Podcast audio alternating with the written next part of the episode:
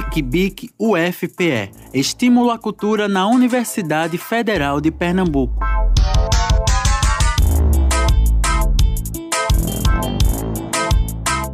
Bem-vindos e bem-vindas. Esta produção é mais um fruto do Programa de Estímulo à Cultura, desenvolvido e executado pela Diretoria de Cultura da Pró-Reitoria de Extensão e Cultura da UFPE.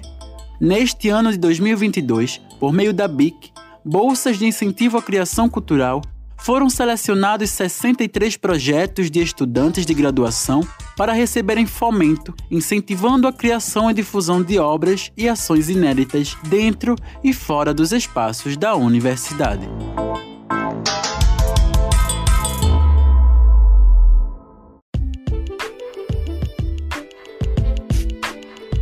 Olá, ouvintes! Sejam muito bem-vindos ao que infelizmente é o último episódio do podcast Podemos Prosear, um espaço virtual de diálogo previamente roteirizado sobre vivências integralmente particulares. E para a primeira pergunta de hoje, podemos prosear, Perpétua? Sim, Júnior, podemos prosear, estou à sua disposição.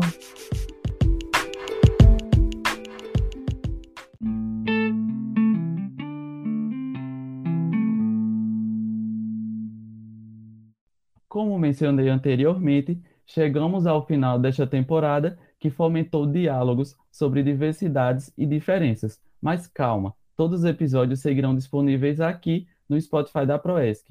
E repetindo o lembrete, aumente o volume no tom ideal e participe com sua escuta em mais um episódio que traz como temática políticas para o combate às desigualdades, pois é momento de conhecer um pouquinho sobre a nossa convidada.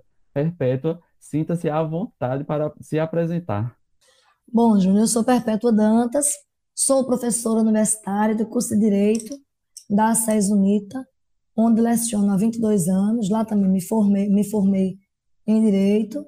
E a minha trajetória é desenhada a partir da minha vida na escola pública, das minhas vivências na escola pública, né, nas periferias de onde vim, e a, o contato com as relações de desigualdade se dão principalmente na formação dos grêmios na política estudantil lá atrás, quando a gente começa a nossa vida de luta ainda embrionária para tentar transformar o espaço da escola, né? Uma escola mais inclusiva, uma escola em que tem uma política mais próxima dos alunos. E aí eu fiz toda uma trajetória nesse sentido até que em 90 eu ingresso no curso de Direito. Também continuo caminhando na política estudantil, dessa feita no DA, no Diretório Acadêmico também na luta por melhoria do espaço escolar, não, já na universidade, por um maior diálogo entre a relação administrativa da instituição de ensino com os alunos. E a minha vida toda foi nesse sentido. E aí eu chego na vereança, justamente porque quando eu me tornei professora, eu também me tornei professora extensionista. Implantei oito projetos na SES UNITA, é, todos eles em parceria, em convênio com o Tribunal de Justiça do Estado, e atuando diretamente nas vulnerabilidades sociais. O mais antigo, o programa Adoção Jurídica de Cidadãos Presos, que trabalha com a comunidade carcerária carente, aqui de Caruaru, e também a gente atuava na região vizinha, o Envelhecer no Cárcere, o Cine Cidadania, o Pro Endividados, o Programa Saúde Legal, a Câmara de Mediação e o Centro de Atendimento e Orientação ao Consumidor. Todas essas são políticas públicas é, que foram institucionalizadas pelo curso de Direito da SES, a partir né, da nossa intervenção, e que atende principalmente pessoas sem condição financeira. Então, foi nessa aí também fui gestora, né, lá durante 18 anos. Foi nessa luta, né, para diminuir os espaços de exclusão, que eu termino me candidatando a vereadora em 2020, uma campanha de muita luta, né, e fui eleita, fui a vereadora mais votada aqui em Caruaru, e não podia ser diferente. Na época da minha campanha, eu fiz um plano de vereança que propunha políticas públicas em várias áreas, das quais eu, inclusive, tinha tido atuação direta. Antes de, de candidata, eu fui secretária da Mulher, de Políticas para Mulheres, aqui em Caruaru, e depois fui secretária de Desenvolvimento Social e Direitos Humanos, de Habitação, de Esportes e de Assistência Social. É uma pasta gigante. Então, essa experiência também administrativa no âmbito da gestão pública me deixou ainda mais próxima das principais mazelas sociais causadas por essa apartação tão cruel que a gente vive no Brasil. Então, vulnerabilidades com relação às mulheres, aos idosos, às pessoas negras, às pessoas com deficiência, às pessoas do segmento LGBTQIA+. Né? Então, foram todos os grupos de pessoas vulneráveis, aquelas assistidas pela assistência social, pessoas em estado de extrema pobreza, assistidas pelo CRAS, que eu fiz o, a, a, proposta do plano de vereança em, nessas áreas, principalmente, que a gente chama do cinturão do eixo de garantias de direitos. E, uma vez eleita e tomando posse, eu não poderia ter trilhado o meu caminho como venho trilhando, se não fosse a partir da tentativa de diminuir essas desigualdades através da construção das políticas públicas com projetos de lei e com outras matérias legislativas, como requerimentos, indicações, anteprojetos de lei. Então, nossa caminhada na vereança tem sido na tentativa também de amenizar essas vulnerabilidades sociais. Devidamente apresentada, Perpétua, complementando sua apresentação e trazendo pontos para este tópico que logo mais conversaremos, como você enxerga e define a sua função enquanto representante da comunidade caruaruense numa sociedade que infelizmente possui tantas desigualdades? A nossa função é principalmente fazer valer o que eu sempre toquei no assunto da representatividade. É, o mandato ele é representativo, a nossa democracia ela é concretizada de forma indireta, ou seja, você não é, o modelo representativo nosso não é aquele em que o cidadão está com a ferramenta na mão, na esfera de decisão política. Ele delega ao vereador, ao deputado estadual, federal, ao senador, ao prefeito. Então, por isso é uma democracia representativa. Então, o mínimo que a gente pode fazer é estar junto da população, ouvindo, escutando, caminhando e transformando em matéria justamente o que nos chega a partir dessas vivências nas comunidades. Então, eu entendo que o maior desafio nessa função em que eu estou, enquanto representante do povo de Caruaru, é conseguir ter acessibilidade de transformar em matéria legislativa, porque é essa a função do legislador, principalmente, aqueles, aqueles anseios né, de cada cantinho da cidade de Caruaru. Por isso, no, desde o início, nossa caminhada na vereança, nós abrimos canais de interlocução com a comunidade. A plataforma Cidadão Participa, em que a população demanda diretamente ao gabinete é, suas necessidades enquanto coletividade, para que aqui chegue, por exemplo, vai da, da necessidade de iluminação pública, a uma rua que precisa ser calçada, a um buraco que precisa ser é, é, tapa, tampado, ao saneamento, à segurança, assim como a gente abriu um gabinete popular na rua Joaquim Tabosa, aqui no bairro Maurício Nassau, pertinho do Colégio Estadual, onde as pessoas vêm, onde a gente faz atendimento ao público, onde a gente recebe vários segmentos para a construção da política pública. Também as pessoas me provocam pelas minhas redes sociais, e dos meus assessores. E aí a gente vai criando canais de diálogo fora o gabinete itinerante, que é onde a gente sai rodando as comunidades para fazer a escuta qualificada. E dessa forma tentar, na prática, ter um mandato popular e realmente representativo.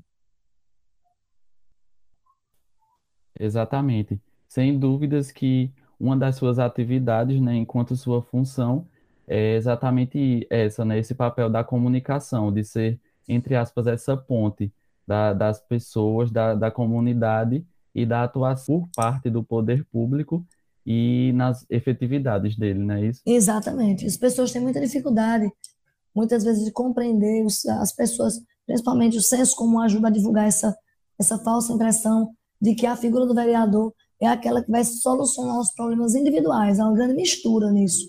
Então, às vezes, as pessoas procuram o vereador para conseguir um emprego, para conseguir um milheiro de tijolo, um saco de cimento, para que a máquina vá na zona rural limpar o seu barreiro. Então, é, não que as pessoas não precisem, claro, solucionar os seus problemas individuais. Quanto mais, mais vulnerável a pessoa, mais necessidades ela vai ter. Mas o vereador ele tem que trabalhar com a política pública, que é o que vai integralizar essas múltiplas necessidades. No momento em que eu faço um projeto de lei que trata de moradia, eu estou falando do coletivo. Um projeto de lei que fala de mobilidade urbana, eu estou falando de melhoria da vida das pessoas na cidade. Um projeto de lei que trata do, do, do auxílio dos benefícios eventuais, como nós fizemos, auxílio moradia, aí eu estou tratando das vulnerabilidades, mas a compreensão de que o legislador ele legisla, ele cria leis, ele pode fazer requerimentos para melhoria do espaço urbano, ele calçar uma rua, mas quem vai executar aquilo ali é o poder executivo. O vereador ele não tem a prerrogativa de executar serviços. Né? Uma outra prerrogativa muito importante que eu não citei ainda e que tem sido demandada também pela população é o aspecto de fiscalização. Fiscalizar como tem sido feita a educação no âmbito do município, a saúde, a infraestrutura, com os, os contratos, as licitações. Então, tudo isso também faz parte da função de vereança.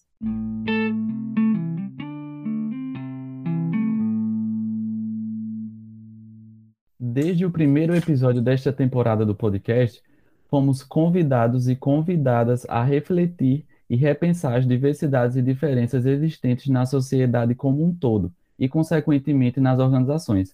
Destacamos novamente que proporcionar reflexões sobre esses assuntos de maneira positiva neste podcast ou em qualquer outro espaço não é ofender, mas sim uma busca por questionar o tido como, entre aspas, padrão, uma vez que somos múltiplos e diferentes. Neste episódio, em particular, propomos um olhar positivo e questionador sobre a política, no sentido de compreender como ela faz parte de nossas vidas em sociedade. Perpétua. Num conceito a princípio filosófico, Aristóteles define que a política tem como objetivo a felicidade humana. Como mensurar esse ideal de felicidade coletiva ao lidar com desigualdades econômicas, regionais e de gênero? É, no conceito, eu achei muito interessante a provocação de vocês invocarem esse princípio filosófico aristotélico que define a política é, como objetivo a felicidade humana. Deve, deveria ser, sim. Ou seja, todos nós buscamos a felicidade. Mas tem um autor, eu, na minha apresentação, eu esqueci de dizer que eu sou mestra em ciência política pela Universidade Federal de Pernambuco. E a minha dissertação, a minha pesquisa se focou muito né, no estudo dos modelos de democracia, dos regimes, a poliarquia, democracia, as ditaduras e os outros regimes de exceção, a anarquia. Então, a ideia, há uma falsa ideia, uma das ideias primordiais da democracia, é um dos seus sustentáculos, é o bem comum. E aí tem um autor muito interessante que ele vai dizer, que é o Manco Olson, ele trabalha com, o seu livro é A Lógica da Ação Coletiva. E aí ele desconstrói um pouco a ideia de bem comum, quando ele vai dizer que muitas vezes um colegiado ou indivíduos reunidos coletivamente não necessariamente vão implementar ações coletivas que fomentem a felicidade de todos eles. Até porque a felicidade para um é diferente da felicidade para o outro. Ele só encontra uma unanimidade, muitas vezes é uma coisa muito difícil. Ele pegou e disse, ah, na época ele fala da vasectomia. Quando a vasectomia surgiu, ela deveria ter sido uma intervenção importantíssima, inclusive para melhorar a vida das mulheres, porque o controle de natalidade sempre foi feito com a, a ligação tubária, né, das trompas da mulher. Então é bem menos invasivo para o homem. Só que não virou uma opinião coletiva.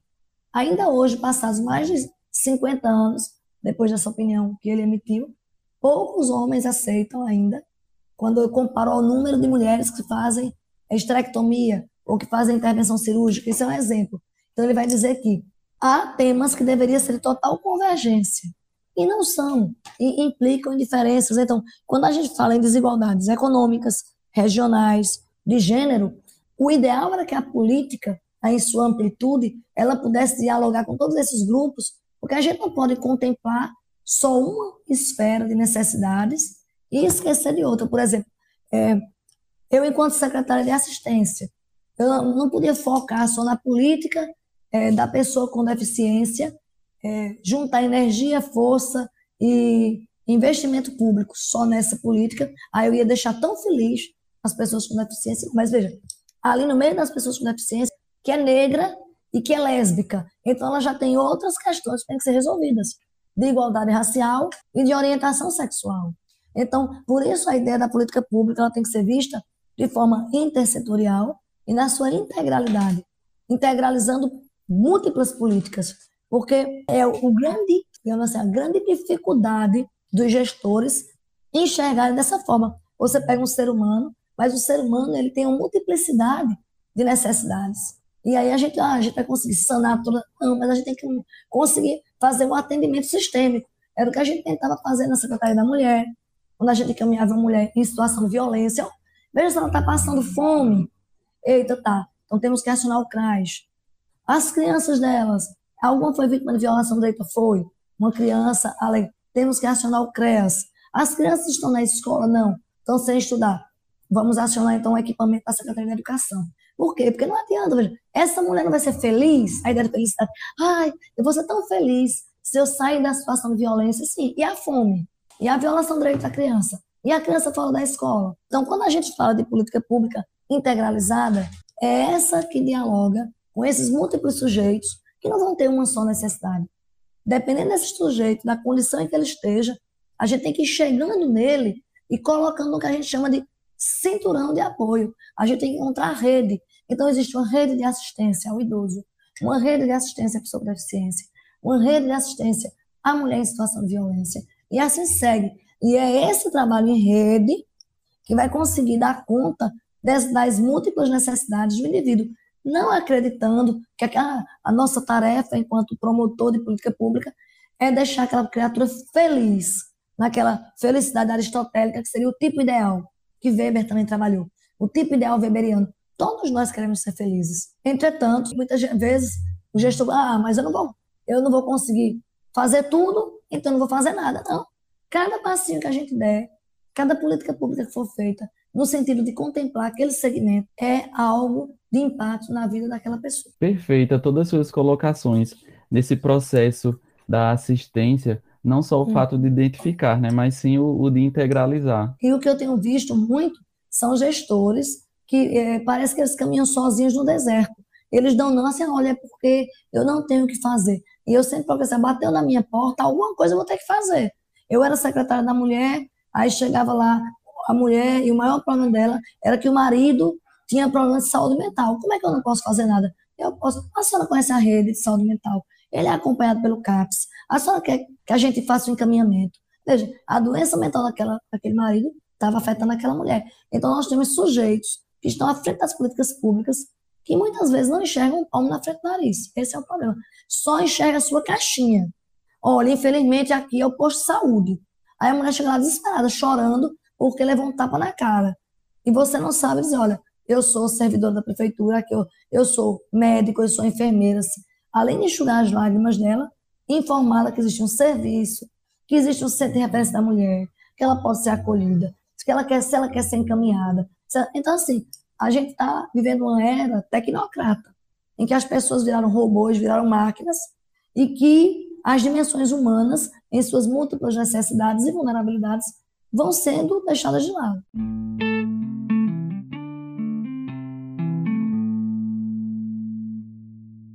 Além de todas essas esferas que você vem pontuando e continuando na nossa realidade regional, estamos inseridos no polo de confecções do Agreste, que, embora Exatamente. seja um contexto relativamente precarizado em termos de condições de trabalho, possui inúmeras oportunidades de crescimento profissional. Perpétuo, considerando a complexidade desse contexto agrestino e considerando ainda que observamos a ausência de pessoas pertencentes a grupos minorizados em espaços que teoricamente deveriam ser para todas e todos, como você enxerga a atuação do poder público? Aí eu vou dizer, o poder público ainda é omisso do ponto de vista das intervenções.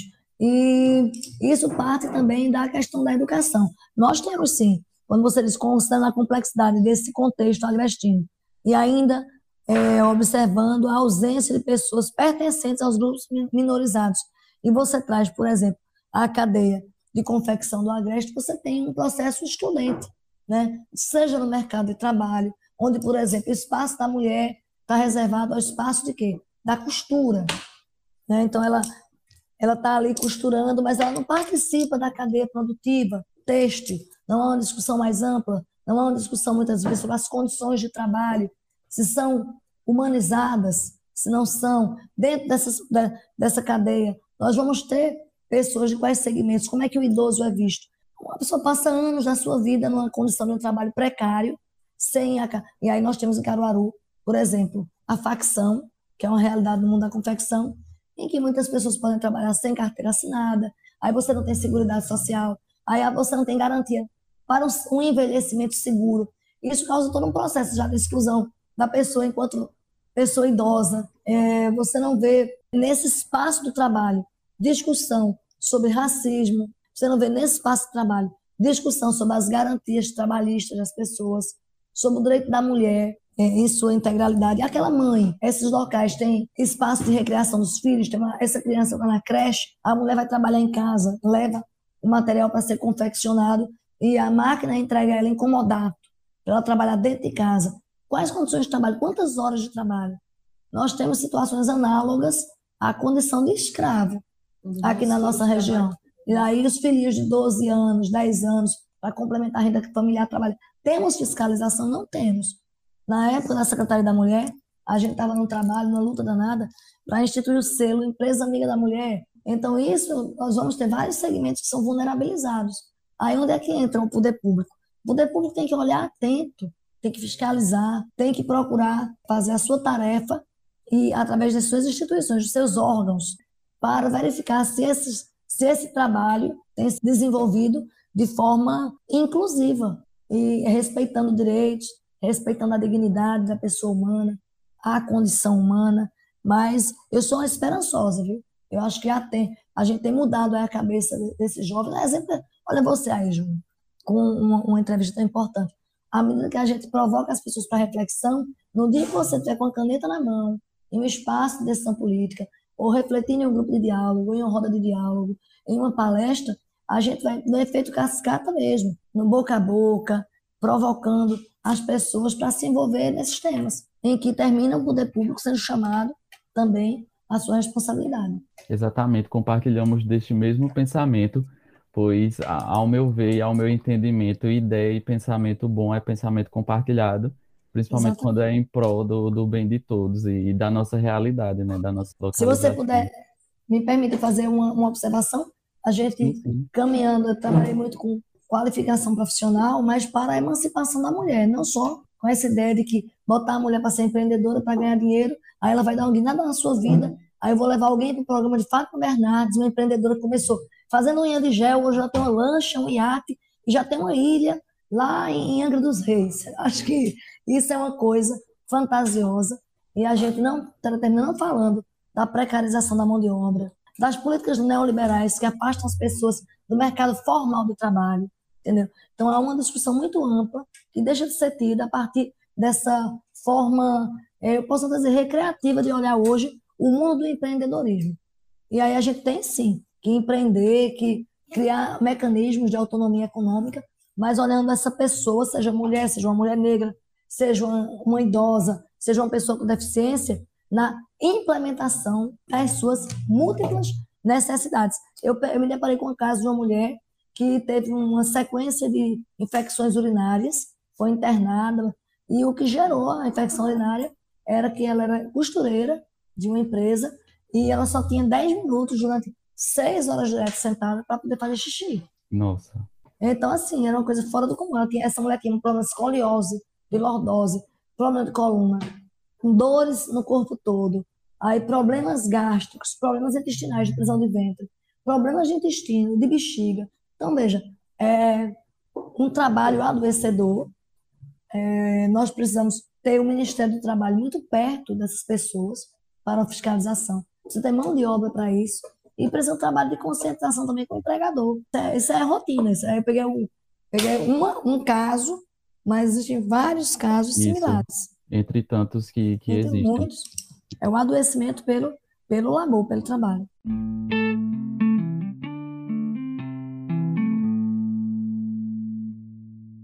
Nesta última prosa, foram utilizados como referência pontos da pesquisa intitulada, abre aspas, Desigualdade, Pobreza e Políticas Públicas, Notas para um Debate, fecha aspas, de Celis Callon, publicada no ano de 2011 na Contemporânea, revista de sociologia da Universidade Federal de São Carlos. Dentre os pontos destacados pela autora, trago aqui as desigualdades de gênero ainda fortemente enraizadas em nossa sociedade. Perpétua, a partir do seu lugar de fala e enquanto a vereadora e mulher com maior percentual de votos nas eleições municipais de 2020 em Caruaru, atuar num ambiente onde quase toda a totalidade é representada por homens lhe incentiva a buscar cada vez mais a redução das desigualdades que aqui conversamos? Com certeza, eu acho que atuar em um ambiente machista, patriarcal, é atuar na sociedade. Quando a gente desloca essa mulher para o espaço de decisão política, nós vamos ver a presença masculina ainda é, maior, e não só a presença masculina, mas os chamados rituais de masculinização, né? que é o silenciamento da nossa fala, a neutralização dos nossos corpos, o julgamento de nossas pautas como pautas inferiorizadas, em que a mulher que não incomoda é a mulher docilizada, e aquela docilização bem Foucaultiana, né, dos aparelhos de repressão do Estado, e isso é muito comum no espaço da política também. Então, as mulheres que estão nesses espaços, elas precisam realmente refletir criticamente sobre o seu papel, sobre a importância desse lugar de fala e defender de forma veemente né, que aquele espaço seja ocupado por outras mulheres. Isso faz parte de todo um processo, não pode ser um discurso. Né? Discurso bonitinho não muda realidades. Isso tem que ser uma prática cotidiana, até porque mudar o sistema político é muito difícil. As mulheres elas são desestimuladas todos os dias a enfrentarem os espaços políticos pela própria estrutura da lei eleitoral. Então, os partidos não, não dão o apoio devido, é, enquanto assistência jurídica, enquanto assistência contábil, financeiramente, ah, existe um sistema de cotas e a mulher vai receber o fundo partidário. Olha, recebe fundo partidário de acordo com a vontade do presidente do partido. Então, ainda existe uma, um poder centralizado dentro dos partidos e nós ainda somos vistas muitas vezes como aquelas cumpridoras de cotas, né? Nós somos necessárias para cumprir cotas dentro do partido. E quando temos ascensão ao espaço de decisão, nós devemos chegar, silenciar e compactuar com os projetos pautados pelos homens, né?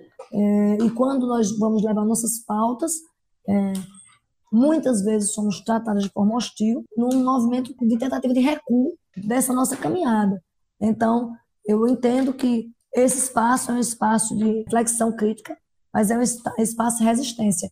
Existir nesse espaço já é resistência. E você existir pautando políticas de, de é, emancipatórias que procuram é, diminuir desigualdades é um desafio ainda maior. E eu vou te dizer, ainda maior, trazendo para Caruaru, quando você está num ambiente de, de avanço de muitos retrocessos né, com relação às políticas públicas. Um ambiente de avanço, de desconstrução é, de políticas emancipatórias, dando espaço ao modelo neoliberal que começa a ser instalado aqui para várias políticas, a exemplo da política de educação, que anda na contramão da, da visão e da metodologia freiriana. Então, aí o desafio de quem está num ambiente desse, que é um ambiente de profundo conservadorismo, né, é ainda mais desafiador.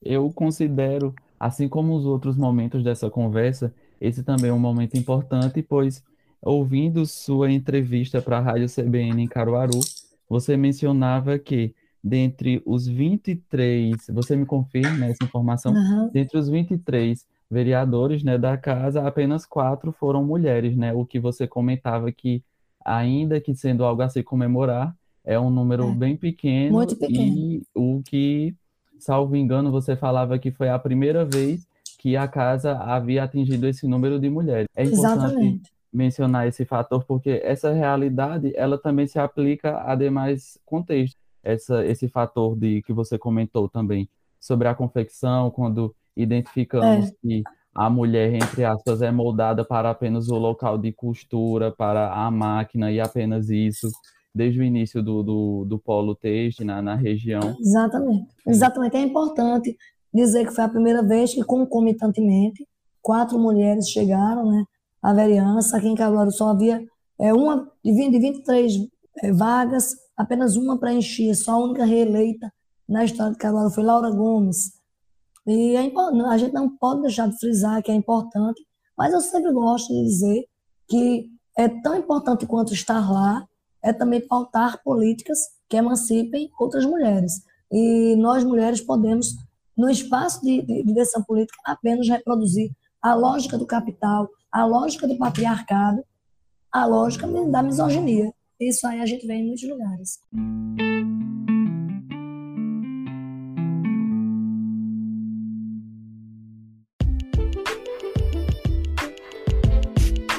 Chegamos ao fim deste episódio que teve como temática políticas para o combate às desigualdades. Lhe agradeço novamente, Perpétua, por sua participação nessa prosa e por ter encerrado esta temporada com a sua presença virtual. Júnior, a gratidão é toda minha. Eu quero parabenizar a Universidade Federal de Pernambuco, lhe parabenizar, parabenizar a disciplina aí em acolher um trabalho tão importante é, de, utilidade, de, de, utilidade pública, né?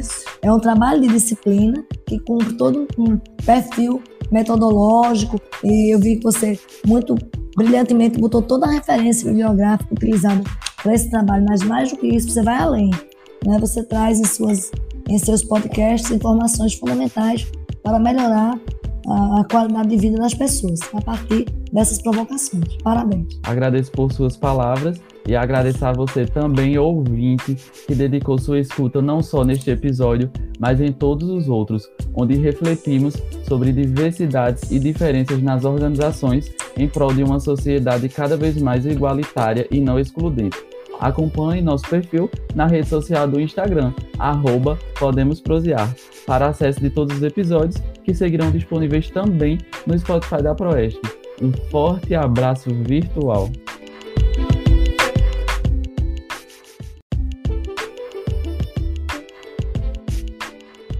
Passando aqui para agradecer né, a minha participação né, no programa sobre diversidade e diferença. Foi um prazer poder participar, ser convidada por nosso amigo Júnior Monteiro. E quero só deixar bem claro o quanto foi gratificante para mim poder participar e trocar conhecimentos. É de extrema importância que, que tenha espaços como esse é, que foi disponibilizado no podcast para discutir né, pautas políticas, pautas sobre vidas e foi de extremamente importância. Foi um prazer participar desse projeto com você. Acho que é um projeto de extrema relevância em função da proposta de discutir temas que muitas vezes passam despercebidos ou, melhor dizendo, ignorados pela sociedade e vocês, como estudantes de administração,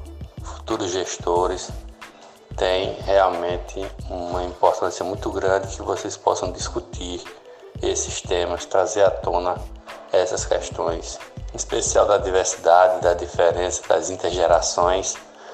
Acho que é um tema muito rico que certamente deve ainda ser muito mais explorado.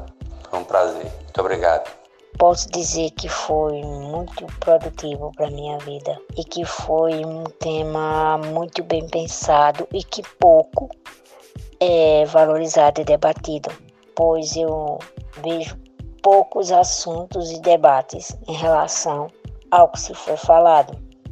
E sobre a conversa, a conversa foi simplesmente maravilhosa, pois eu me senti completamente à vontade. Eu pude falar, compartilhar um pouco da minha vida, a minha trajetória desde de criança até agora a idade adulta.